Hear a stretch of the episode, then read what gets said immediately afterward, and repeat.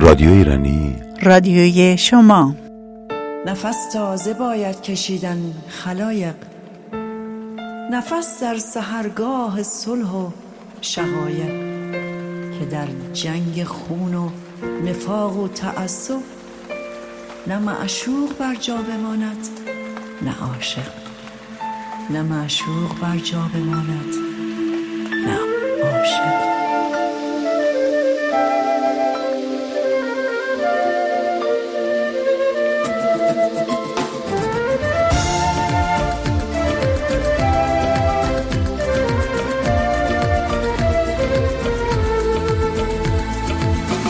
بشویم زمین را. بشویم زمان را. بشویم به یک تک ابراز باران را. که پاکی بیایم. که پاکی بیایم. که پاکی به انسان خاکی بیایم.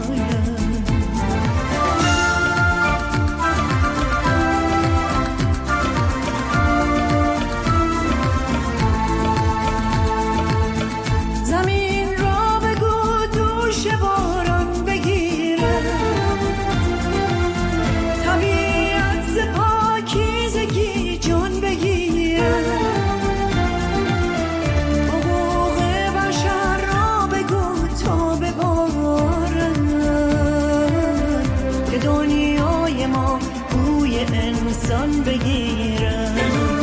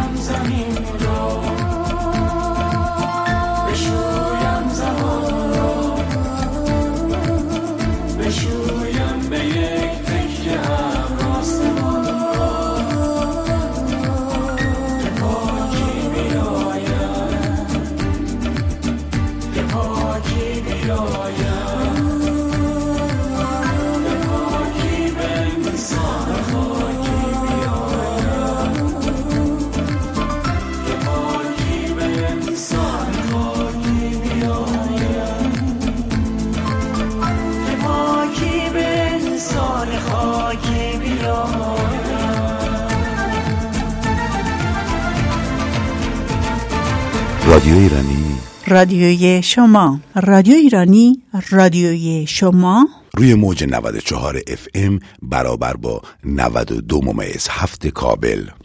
رادیو ایرانی.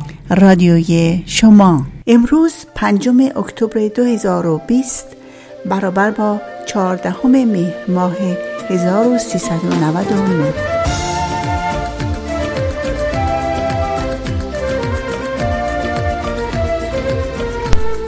درود بر شما شنوندگان عزیز. امیدوارم که ماه خوبی رو گذرانده باشید.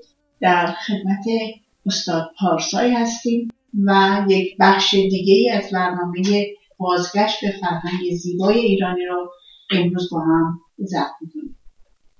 درود بر شما استاد عزیز. درود بر شما خانم فرزانه مادی. من از شما بسیار سپاسگزارم که بسیار برای این برنامه های فرهنگی زمان می‌گذارید و کوشا هستید. و درود میفرستم بر شنوندگان گرامی که زمان برای شنیدن این برنامه ها و در نتیجه پربار کردن برنامه های ما می‌گذارند. ما در برنامه امروز به موضوعی می‌پردازیم که باز در ادبیات ایران انعکاسی از چند صد سال یا از هزار سال پیش داشته. یعنی چیزی نیست که امروزه این فکر به فکر ایرانیا رسیده باشه. و این موضوع رواداری است که به زبانهای اروپایی تولرانس رواداری به این معناست که شخص در یک فراز و گلواژه ایرانی می‌گویند که هر آنچه بر خود میپسندی به دیگران نیز بپسند. رواداری یعنی اینکه همه با هم برابرن هر کسی حق داره صاحب حقه و کسی نیستش که گفته بشه حق نداره. کاری بکنه چیزی بگه یا هرچی و هر کسی روا می‌بینه که کسان دیگر هم اونچنان که منطقی هست و شخص به خودش اجازه میده به خودشون اجازه بدن و این کار بکنن. حالا یا یک رفتاره یا داشتن یک باور و عقیده و دینه. رواداری بسیار گسترده است. اگر من رفتاری رو پسندیده می‌بینم و می‌دانم از دیگران هم این رفتار رو انتظار دارم. ولی رفتار خودم رو به کسی تحمیل نمی کنم و کسی نباید حتما آنچه را که من میپسندم بپسندد. در ادبیات ایران این موضوع ریشه داره و فرهیختگان ایرانی ما به این موضوع پرداختن چرا؟ برای اینکه کشور ایران از آغاز تاریخ مدنی خود دارای ترکیب اجتماعی چند ملیتی بوده و هنوز هست قومها ملیتها و ملتهایی که در این کشور در کنار هم و با هم زندگی می کردن مشکلی با یکدیگر نداشتند و به ستیز روی در روی هم نیز هرگز نایستادند ولی در تاریخ اجتماعی این کشور حکایت های زیادی از جنگ های داخلی و ستیز بین این ملیت ها درد شده است. امروز جای این نیست که دلایل این رویدادها را به کنکاش بگذاریم. ولی می‌دانیم که انگیزه بسیاری از این جنگ و ستیزها در سودجویی حاکمان و آتش برافروزنده این جنگ ها نیز باورهای مذهبی سیاسی بوده است. آزاداندیشی چشم پوشی بردباری خشونت خودکامگی رواداری پیورزی یعنی تعصب تضییق حقوق دیگران گفتگو مدارا سعه صدر و تسامح کلیدواژه هایی هستند که در گفتار روزانه ما ایرانی ها و در لابلای کتاب های نیاکان ما به فراوانی خود را نشان میدن و هر یک از این واژه ها نقش و سایه خود را در طول تاریخ کشورمان در آثار بازمانده از گذشتگان به نمایش گذاشته است. بزرگان ما با سعه صدر نخستین برانگیزی به ترویج رواداری مذهبی پرداختند. تحمل دین و باور دیگراندیشان همزیستی مسالمت آمیز با آنها ثبت صفحات تاریخ پر افتخار کشور ماست. از سوی دیگر می‌بینیم که کشورمان همواره تازشگاه خلفا روحانیون امیران خانها اقوام و قبایل مهاجم و میدان کارزار تعصب و خشونت عربهای حامیان دین عرب بوده است. از سوی دیگر این گروه بندی ها در داخل کشورمان نیز با گذشت زمان هواداران و سودجویانی را دور خود گرد آورده و از روی تعصب و تنگ نظری نسبت به اقلیت های مذهبی، قومی و سیاسی سختگیری و رودررویی فراهم آوردند. این گروه مهاجم ضد انسانی دیگر اندیشی در مذهب دگرگونی خواهی در سیاست حتی در دانش تجربی نظریه پردازی و نوآوری را با چماق تکفیر سرکوب کردند همیشه یک مبارزه پیگیر و غمانگیز میان خردورزی و آزاداندیشی از یک سو و تعبد و استبداد از سوی دیگر توده های مردم را رو در روی هم قرار داده است. اندیشمندان نواندیشان دیگراندیشان و عادت شکنان هم از سوی حاکمان و هم از سوی توده های ناآگاه مورد آزار و شکنجه و پیگرد قرار گرفتند و می‌گیرند. یک جریان سمج پیگیر عبوس و جزمیگرا میکوشد هرچه در زندگی رنگ شادی و شادمانی دارد را با القای اوهام مذهبی از مردم دریغ کند. این جریان میکوشد انسان خلاق و تنوع طلب را با توهمات خود از زندگی پربار زمینی جدا کند. این جریان که نمایندگی خدا در زمین را بدون هیچ استدلال و سند استواری از آن خود کرده است به زور چماق و شلاق و شکنجه می‌خواهد خود را محق و موجه جلوه دهد.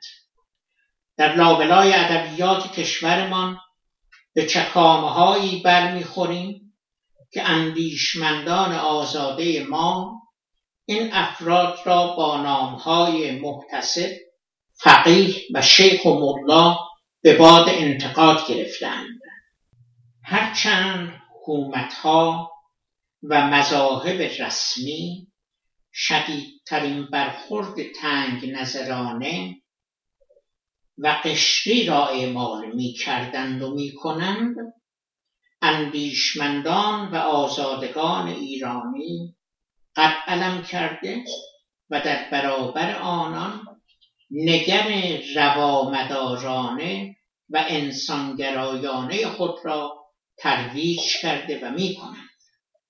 این اندیشه های رواداری برابری حقوق انسانها آزادی و برابری جنسیتی نژادی قومی کرامت و حقوق انسانی به ما به ارث رسیده است. و بر ماست که این راه را هموارتر کرده از آن پاسداری کرده و رهروان بیشتری را با خود همراه کنید.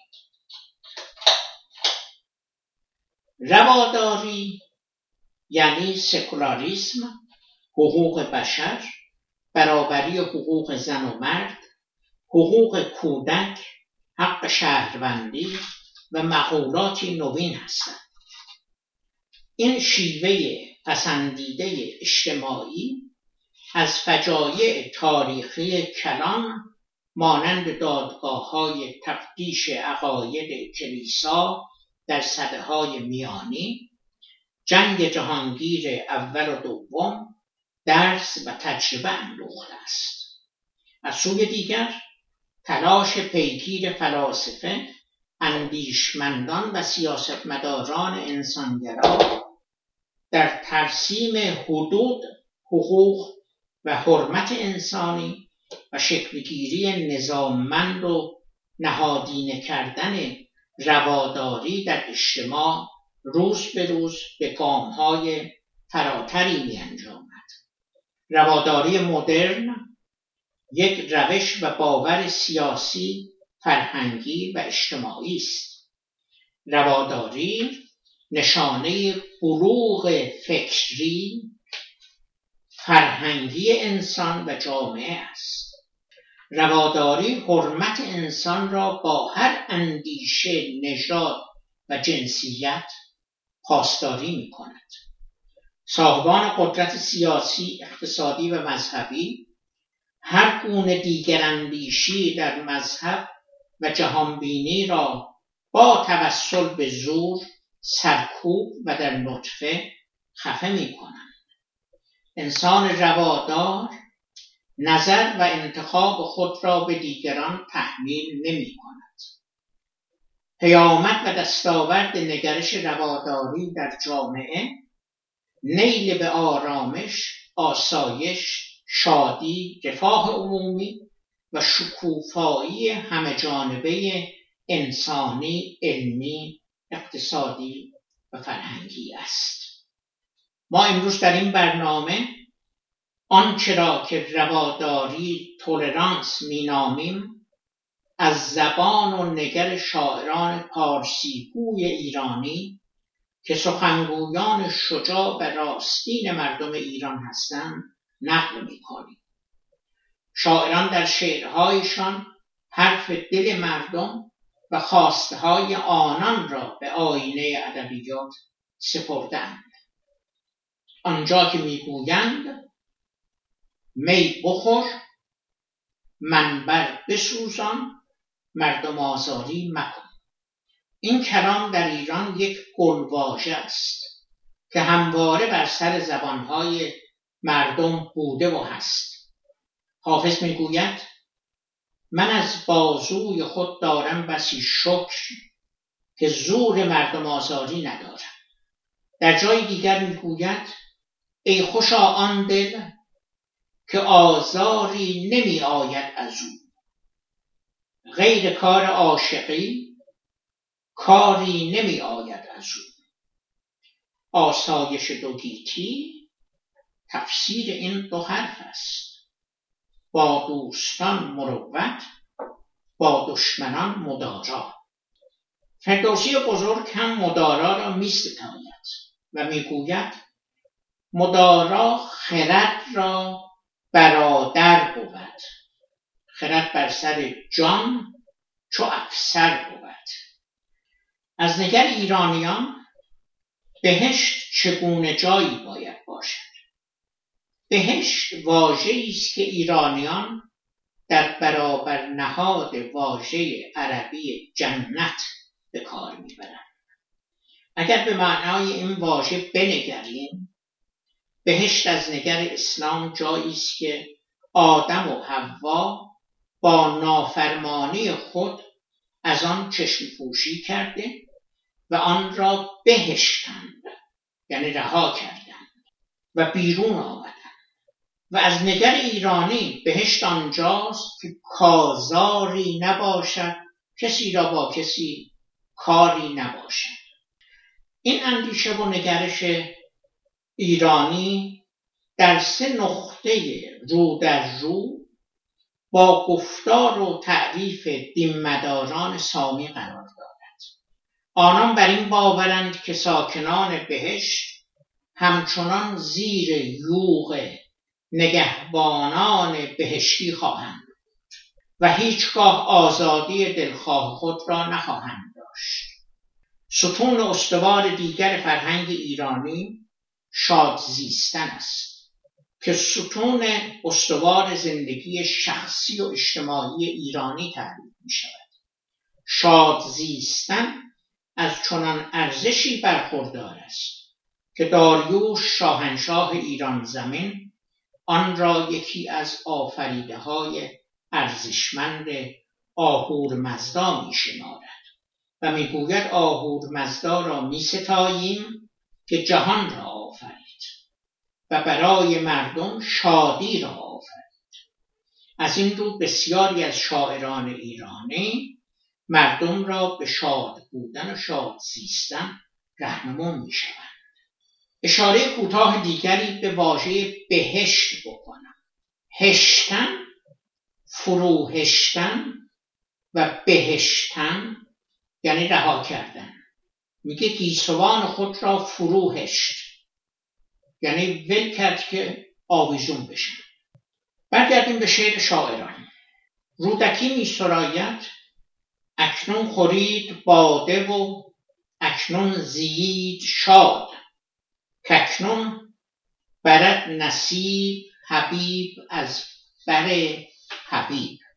ابوالحسن کسایی شاعر صده پنجم ماهشیدی می سراید رز را رز یعنی انگور رز را خدای از قبل شادی آفرید شادی و خرمی همه از رز بود پدید.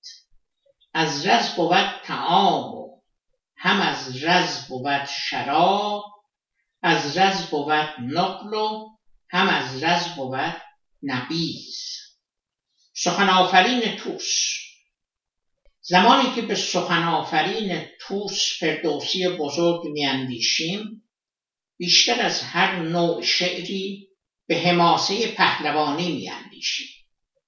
تو گویی که فردوسی در همه شاهنامه تنها از جنگ و مبارزه و قهرمانی ها سخن گفته است در حالی که شاهنامه زیباترین چکامه های شاد زندگی ستاینده و زیبایی های دنیا را در خود جای داده است.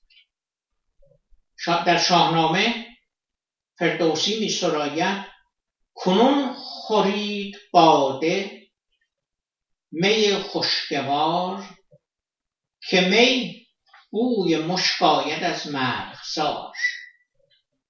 هوا پر خروش و زمین پرز جوش خنک آنکه دل شاد دارد به نوش. همه بوستان زیر برگ گل است. همه کوه پر لاله و سنبل است. بخندد همی بلبل شادمان. چو بر گل نشیند گشاید زبان. نگه کن سهرگاه تا بشنوی ز بلبل سخن گفتن پهلوی. بهشتی است سر تا سر آراسته پرآرایش و رامش و خواسته.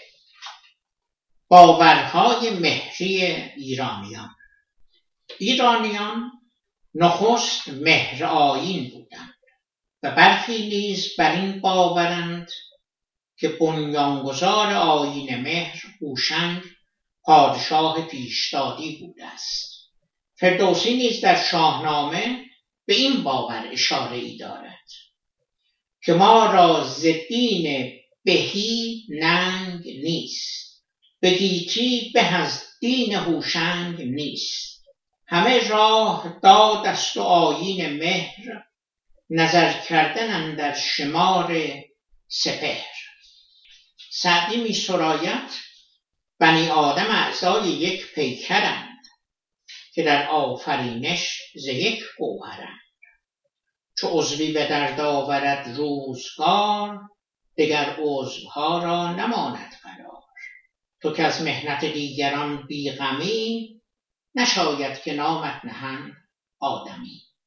از نظامی گنجوی داریم سپید دم چو سر برزد سپیدی سیاهی خواند حرف با امیدی. سمن ساقی و نرگس جام در دست بنفشه در خمار و سرخ گل مست.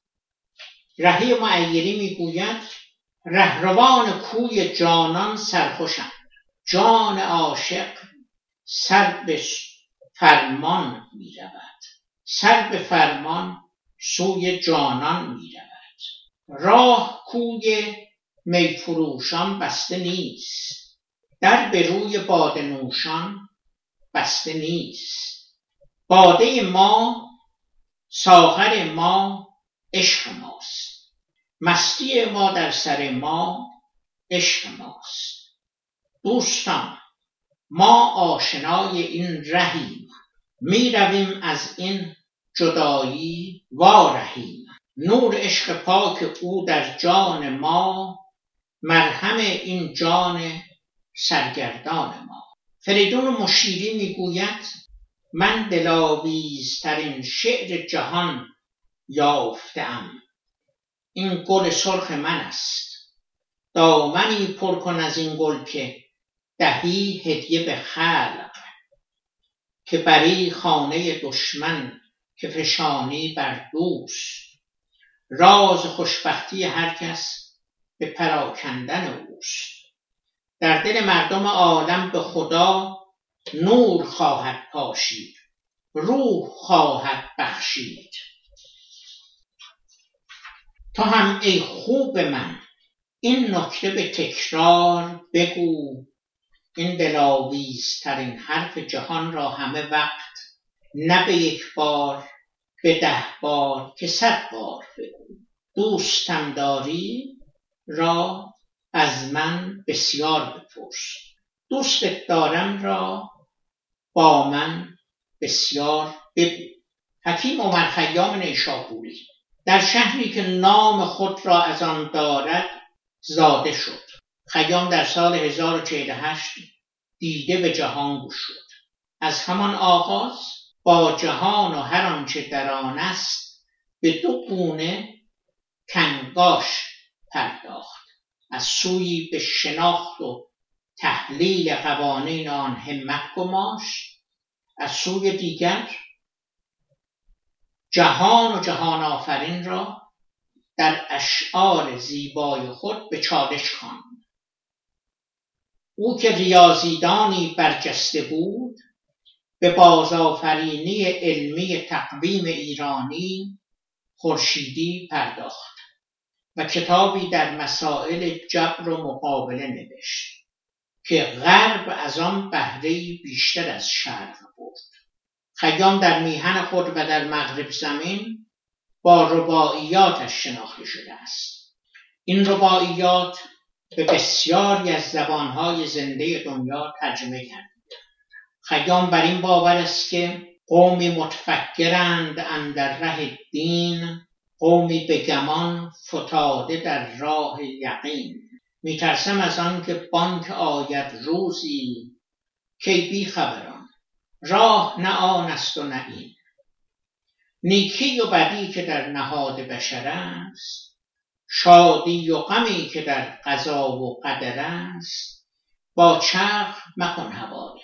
کن در ره عقل چرخ از تو هزار بار بیچاره تر است. کسانی که رواداری در اعتقاد و اندیشهشان نیست با پایبندی به موهومات میکوشند. این گونه رفتارها را به سرنوشت و تقدیر ازلی گره بزنند. این گونه خدا باوران مسئولیت رفتارهای زشت و غیر انسانی خود را در چهارچوب دین و باورشان جای می‌دهند و از زیر بار مسئولیت انسانی یعنی دیگر دوستی شانه خالی می کنند. خیام به درستی می‌گوید این گونه رفتارها از سوی قضا و قدر و چرخ و فلک و خدا نیست بلکه بشر برای سودجویی خود این گونه اندیشه ها را با اتصال به دین و مذهب رایج کرده است. خاج شمس الدین محمد حافظ. حافظ شهره به خاجه در شیراز به دنیا آمد. او کاخ سخن را بنیادی استوار بخشید و پرده از کار شیادان برگرفت. حافظ دارای آگاهی عمیق درباره عرفان ایرانی بود. او احساسات و عواطف ژرف انسانی و بهترین حکمت قومی ما را در قالب شعر بیان کرده است. متانت کلام شیوایی بیان شعرهای او را از پیشینیان ممتاز می سازد وی مردی آزاده و آزاد اندیش با بینش فلسفی مافوق ادراک قرنها بود. او با فهمی بالاتر و دقیقتر از عرف نابغه ها حقایق هستی را بیپروا و رندانه با الفاظ فقیم و ترکیبات منسجم بیان کرده است. شاید بیشتر از هر خوی ناخوشایند حافظ با ریاکاری سر ستیز دارد. کسی که ریاکار است و برخی از رفتار خوی و عملکرد خود را پنهان می کند قصد فریب مردم و بهرهگیری از آنان را دارد. پس ستیز جویی حافظ با ریاکاران یک واکنش شخصی نیست بلکه دلیل ارق مردم دوستی اوست. او به زیانهای اجتماعی این خوی دژن توجه نشان می‌دهد. آنجا که می‌گوید به دور لاله قده گیر و بیریا میباش.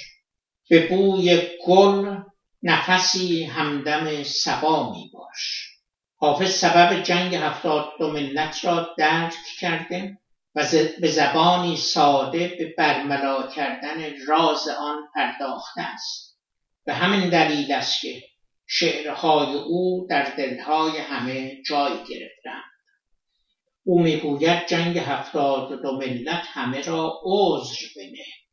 چون ندیدند حقیقت ره افسانه زدند حافظ به رواداری و مدارا بسیار بها می‌دهد. میگه نفس باد سبا مشک فشان خواهد شد. عالم پیر دگرباره جوان خواهد شد. چشم نرگس به شقایق نگران خواهد شد. ارغوان جام عقیقی به سمن خواهد داد. این تطاول که کشید از غم هجران بلبل تا سرا پرده گل نعر زنان خواهد شد. گرز مسجد به خرابات شدن خورده مگیر. مجلس وعظ دراز است و زمان خواهد شد. ای دل از اشرت امروز به فردا فکنیم. مایه نقد بقا را که زمان خواهد شد. ماه شعبان منه از دست قده کین خورشید. از نظر تا شب عید رمضان خواهد شد. مطربا مجلس انس است غزلخان و سرود. چند گویی که چنین رفت و چنان خواهد شد. در خرابات مغان نور خدا می بینم این عجب بین که چه نوری ز کجا می بینم جلوه بر من مفروش. ای ملک الحاج که تو خانه می‌بینی و من خانه خدا می‌بینم. خواهم از زلف بتان نافه گشایی کردن. فکر دور است. همانا که خطا می‌بینم. سوز دل اشک روان آه سحر ناله شب. این همه از نظر لطف شما می‌بینم. هر دم از روی تو نقشی زندم. راه خیال. با که گویم که در این پرده چه ها می‌بینم؟ کس ندیده است ز مشک ختن و نافه چین آنچه من هر سحر از باد سبا می‌بینم. دوستان ای به نظربازی حافظ نکنید که من او راز محبان شما می‌بینم. می‌رسیم به مولانا جلال الدین محمد بلخی. جلال الدین بلخی در سال 1207 ماه شیدی یعنی هجری قمری در خراسان بزرگ چشم به دنیا شد سلطان ولد پدر مولانا تا خبر حجوم مغولان وحشی بیفرهنگ به گوشش رسید تا نیاورد و با گروهی انبوه دیار خود را ترک کرد.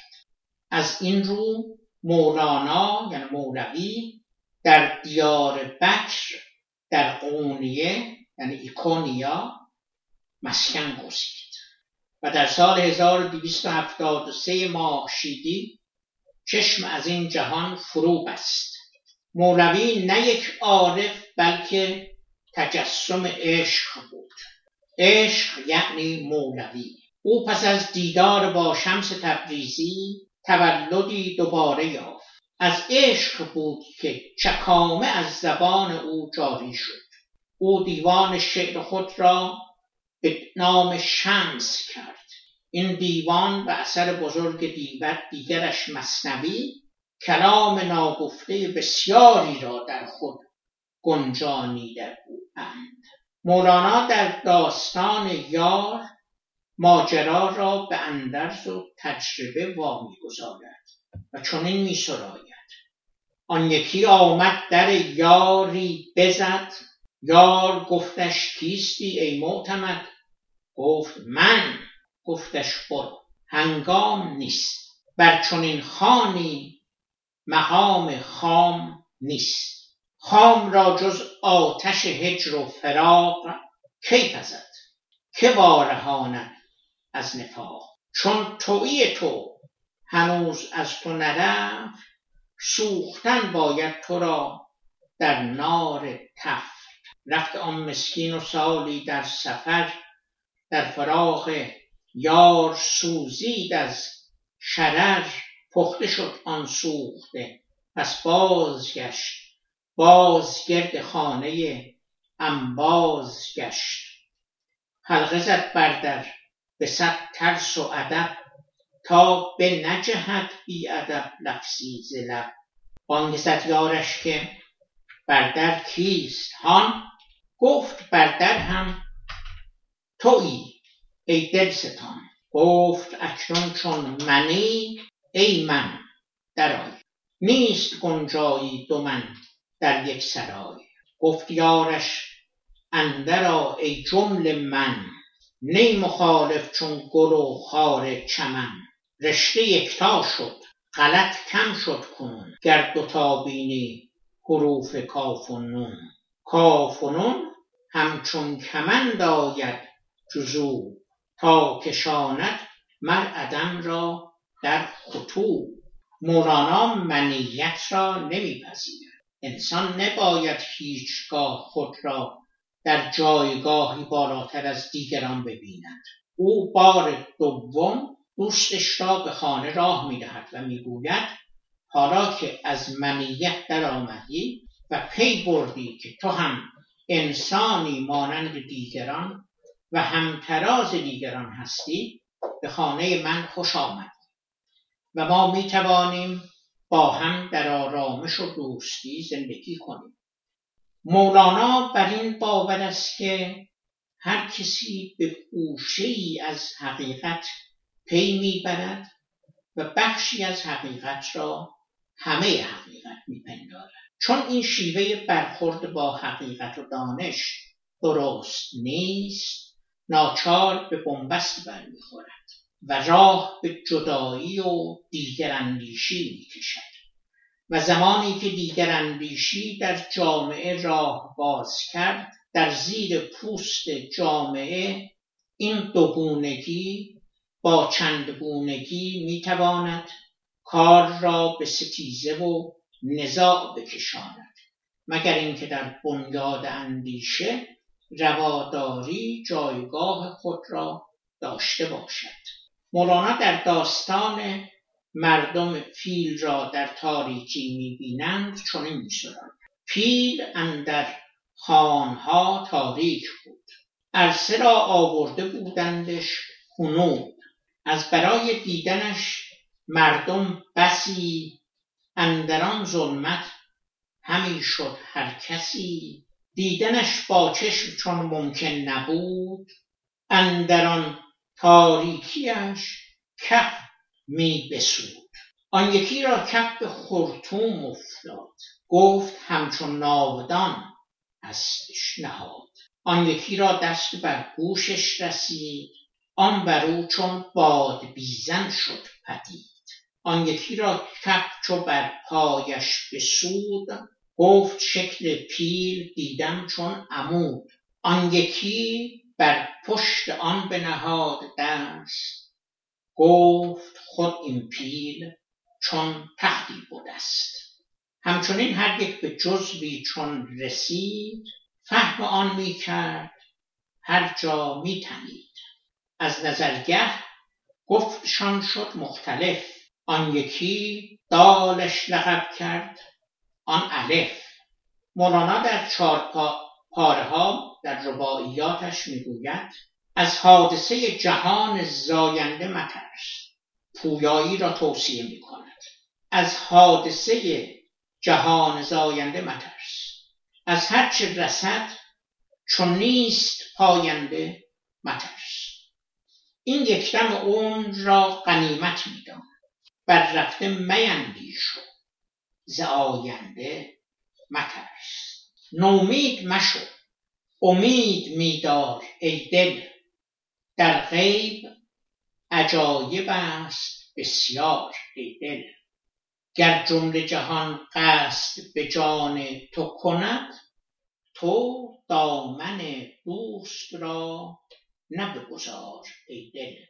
اقبال لاهوری چکام سرای پارسیگوی پاکستان نه تنها در میهن خود و ایران بلکه در اروپا نیز نامی و جایگاهی به دست آورد که سزاوارش اقبال در چکامه هایش با خود و دیگر اندیشمندان و فیلسوفان به گفتگو می او در این گفتگو تعصب و پیورزی را به کنار گذاشته و گاهی خود یعنی مشرق زمین و گاهی نیز دیگران یعنی مغرب زمین را می ستاید اگر ستودنی باشد. این گفت و شنود است که سازنده آشتی جویانه و بارور است.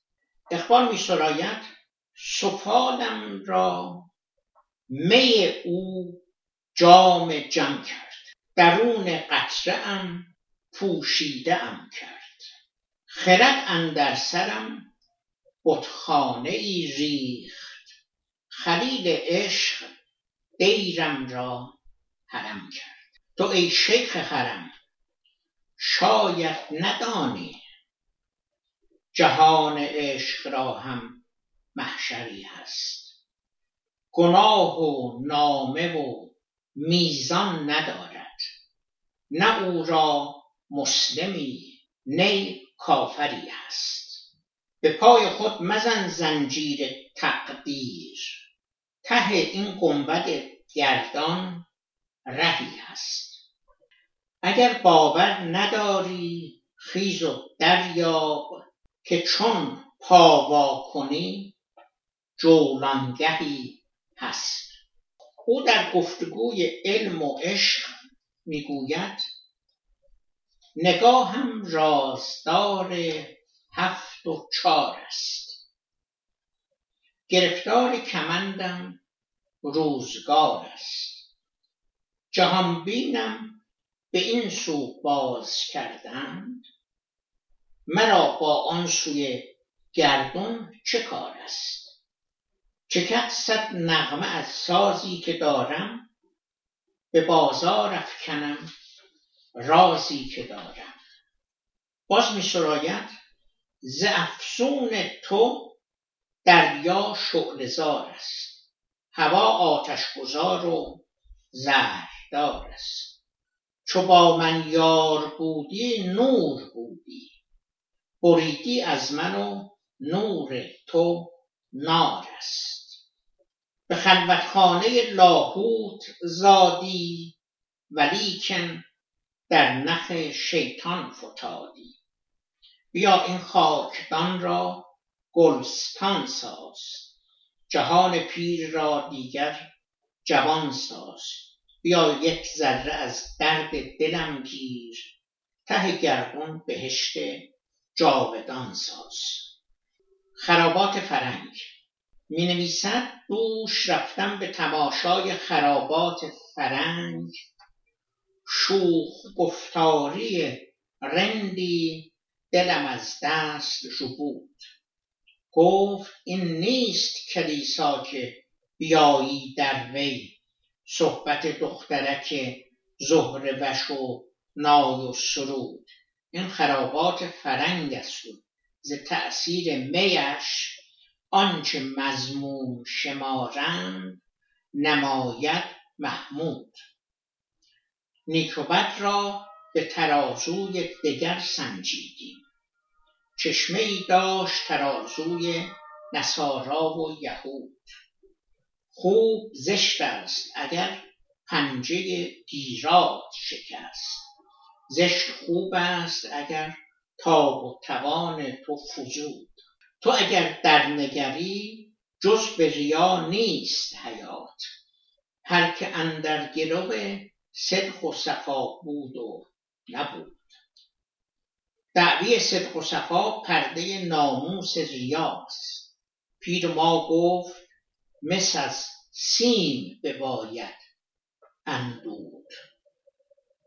فاش گفتم به تو اسرار نهانخانه دل به کسی باز مگو تا که بیابی مقصود. ماییم که گه نهان و گه پیدایی گه مؤمن و گه یهود و گه ترساییم تا این دل ما قالب هر دل گردد هر روز به صورتی برون میآییم. خواستگاه خشونت و دیگر ستیزی مذاهب و مکتبهای سیاسی هستند. در معبد ترسا و کلیسای جهود. در شامگه یوم السبت انبوه نمازگزار تسبیح به دست. در راز و نیاز با خدای خود با بانگ و خروش بی امان می گفتند ای قاسم جبار. تن بیدین بگداز. در صحن کلیسا خیل پسران و دختران پیر و جوان با لحن غریب پر از کین درون با ساز و نوای ارغنون با هلهله و بانگ و خروش میخواندند ربی. از برای محو کفار بکوش.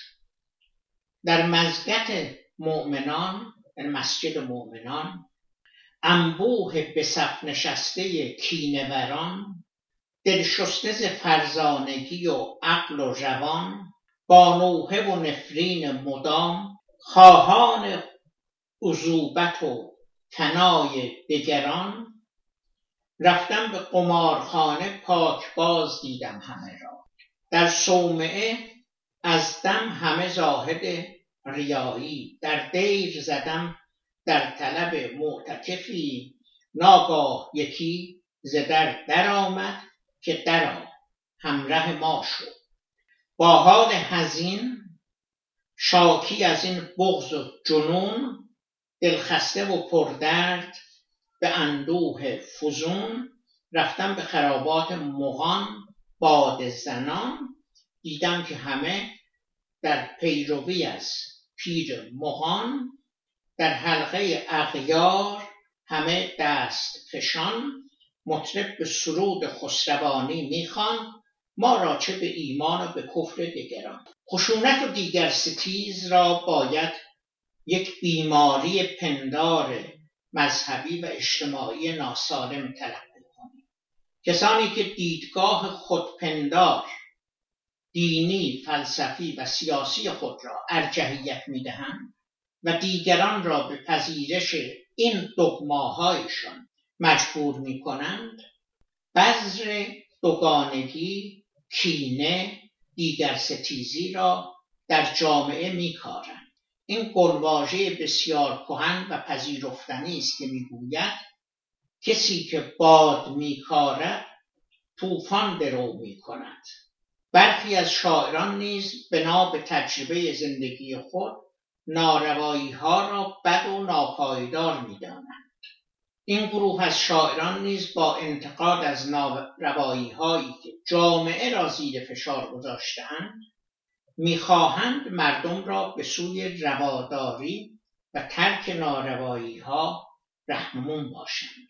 سیف فراهانی شاعر صده هفتم هشتم ماهشیدی در فرقان ماورا نهر به دنیا آمد.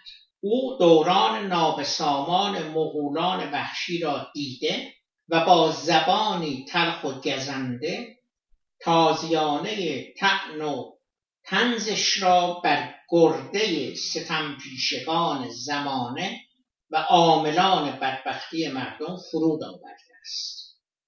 او می‌گوید هم مرگ بر جهان شما نیز بگذرد. هم رونق زمان شما نیز بگذرد. باد خزان نکبت ایام ناگهان بر باغ و بوستان شما نیز بگذرد. ای تیغتان چون نیزه برای ستم دراز این تیزی سنان شما نیز بگذرد. در مملکت چو قررش شیران گذشت و رفت. این اوعوی سگان شما نیز بگذرد. این نوبت از کسان به شما ناکسان رسید. نوبت به ناکسان شما نیز بگذرد. ای تو رمه سپرده به چوپان گرد تب این گرگی شبان شما نیز بگذرد. بر تیر جورتان ز تحمل سپر کنیم تا سختی کمان شما نیز بگذرد. من به درود می‌گویم به شنوندگان گرامی و اشاره می‌کنم به گفته پرنقص شما که درست است.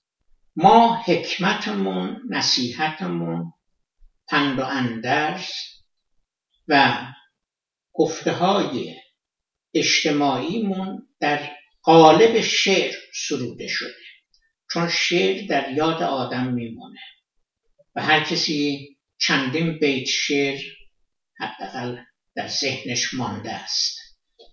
و این شعر سرودن وسیله بوده برای اینکه ایده و افکارشان را به بهترین شکل به ما باز بگذارن. ما اینا رو مثل یک میراث بسیار ارزنده میپذیریم.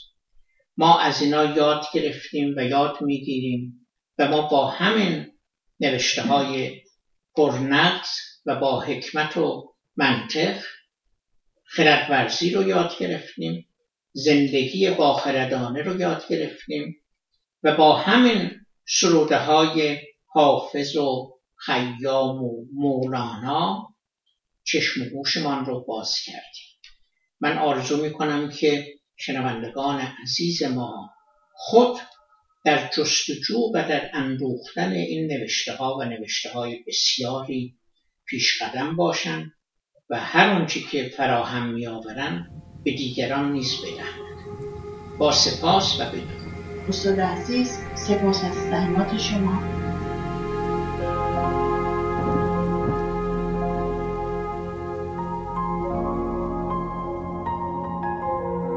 دوستان عزیز به دلایل تکنیکی متاسفانه کیفیت برنامه امروز ما مثل همیشه نبود. امیدواریم که از دفعه بعد بتونیم با همون کیفیت خوب قبلی برنامه رو به شما ارائه بدیم. با آخر برنامه امروز رسیدیم. به شما بدرود می‌گوییم. براتون ماه خوبی رو آرزو می‌کنیم تا برنامه بعد.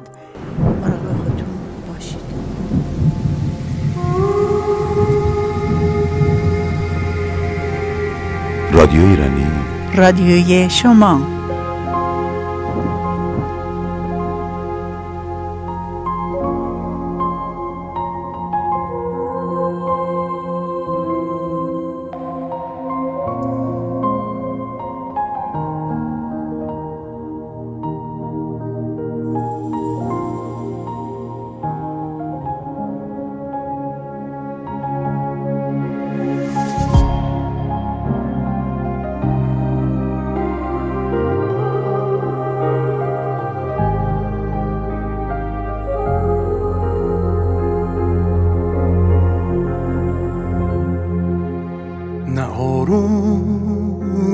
از گریه نیادت میره از یادم.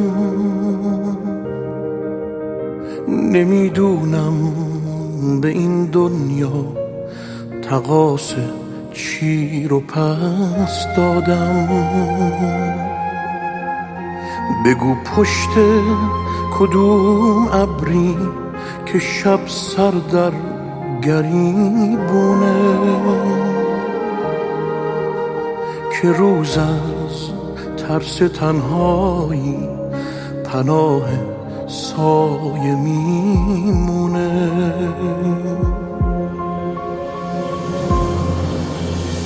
تنها رفتی و بی تو موجی سرگردانم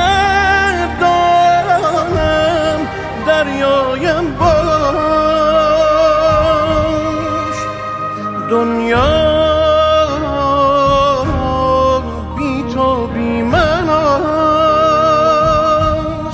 آخر کجا ماندی برگردی کاش. بی تو دریا پیش چشمانم.